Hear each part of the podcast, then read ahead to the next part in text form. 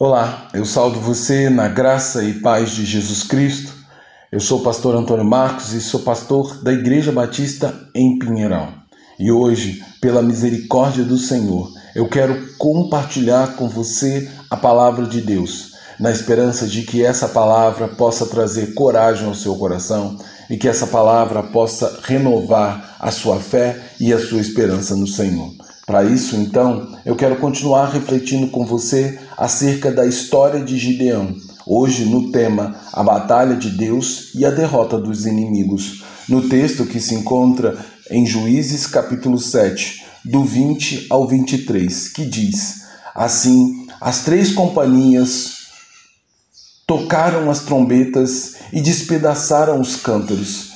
Seguravam a tocha na mão esquerda e a trombeta na mão direita, e gritavam: Uma espada pelo Senhor e por Gideão.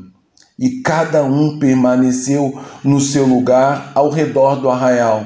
Todo o exército dos midianitas começou a correr e a gritar e fugir ao soar das, das trezentas trombetas.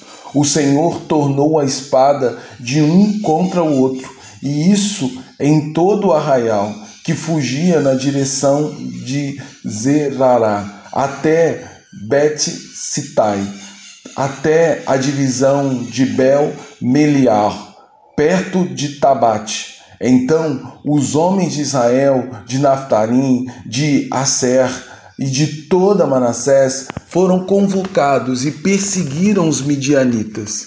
A Bíblia diz que por volta da meia-noite, Gideão voltou novamente ao arraial dos midianitas e seus aliados, os quais repousavam no, no, no tranquilo, tranquilos, confiando na sua força e grande número de homens, julgando que durante o dia eles venceriam mais uma vez o povo de Israel, como eles fizeram durante os últimos sete anos. Eles mal sabiam que as coisas estavam prestes a mudar radicalmente na relação de posição entre os midianitas e Israel, pois Deus havia mais uma vez levantado um juiz dentro do povo de Israel.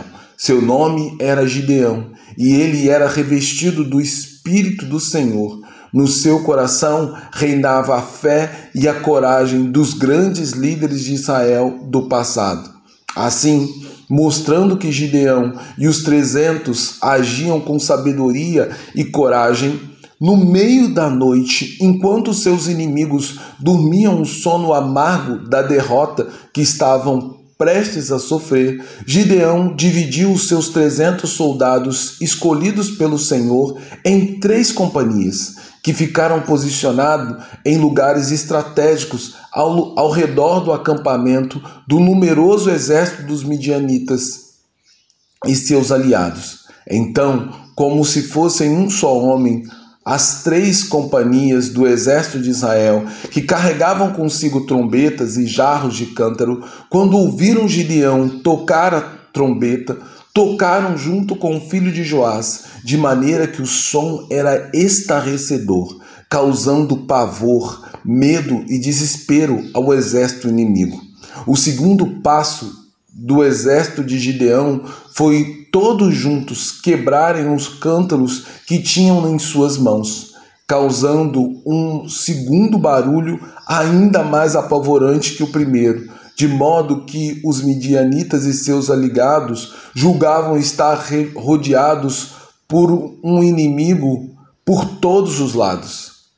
Por último, Gideão e seus trezentos soldados ergueram as tochas que carregavam dentro dos cântaros que foram quebrados, e, no meio da escuridão da noite, na mão direita, carregavam a trombeta e com a mão esquerda seguravam a tocha e gritavam bem alto em uma só voz: Uma espada pelo Senhor e por Gideão.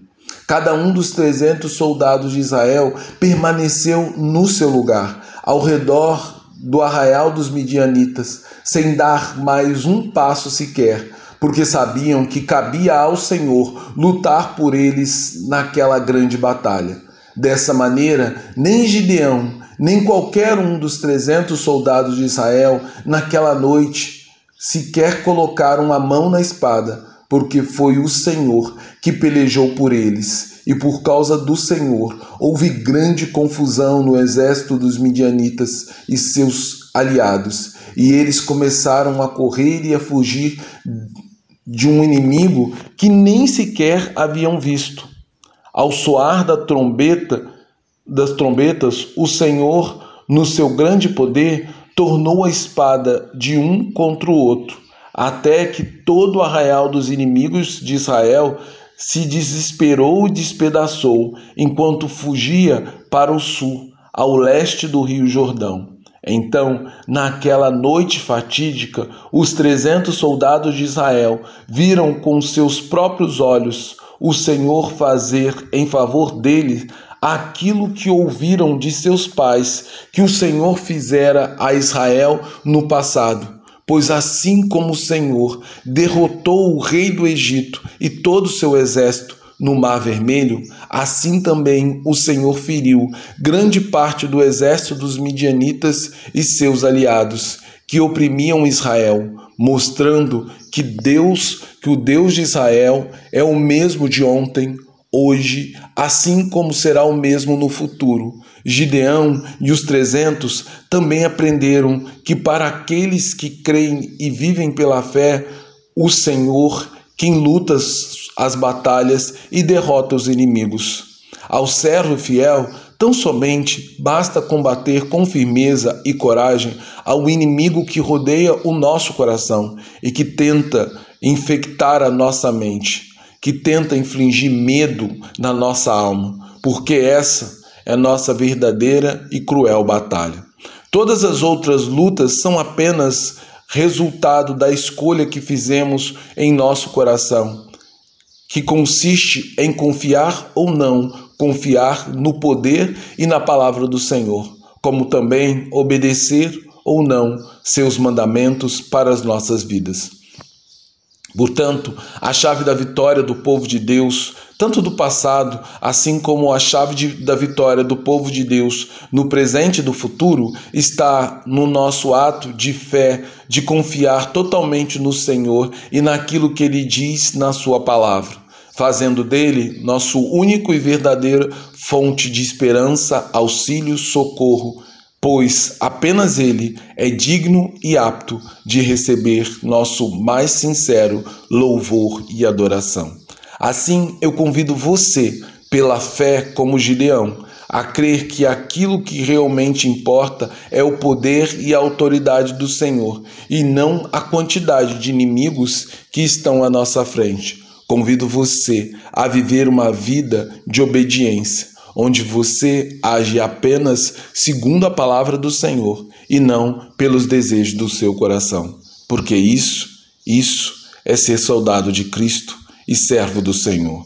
Por isso, minha oração é que o Senhor nos conceda vitória pela força do seu poder, de forma que nossos inimigos sejam derrotados bem diante dos nossos olhos, para que o nome do Senhor seja glorificado e louvado. Em nome de Cristo. Amém. Agora que o amor de Deus Pai, que a graça sublime e redentora do Deus Filho e o consolo do Espírito repouse em nós e haja fé e confiança em nosso coração de que o Senhor vai pelejar por nós em nossas batalhas e que assim teremos vitória em nome de Jesus. Que o nosso coração seja um coração adorador que confia sempre no Senhor. Amém e amém.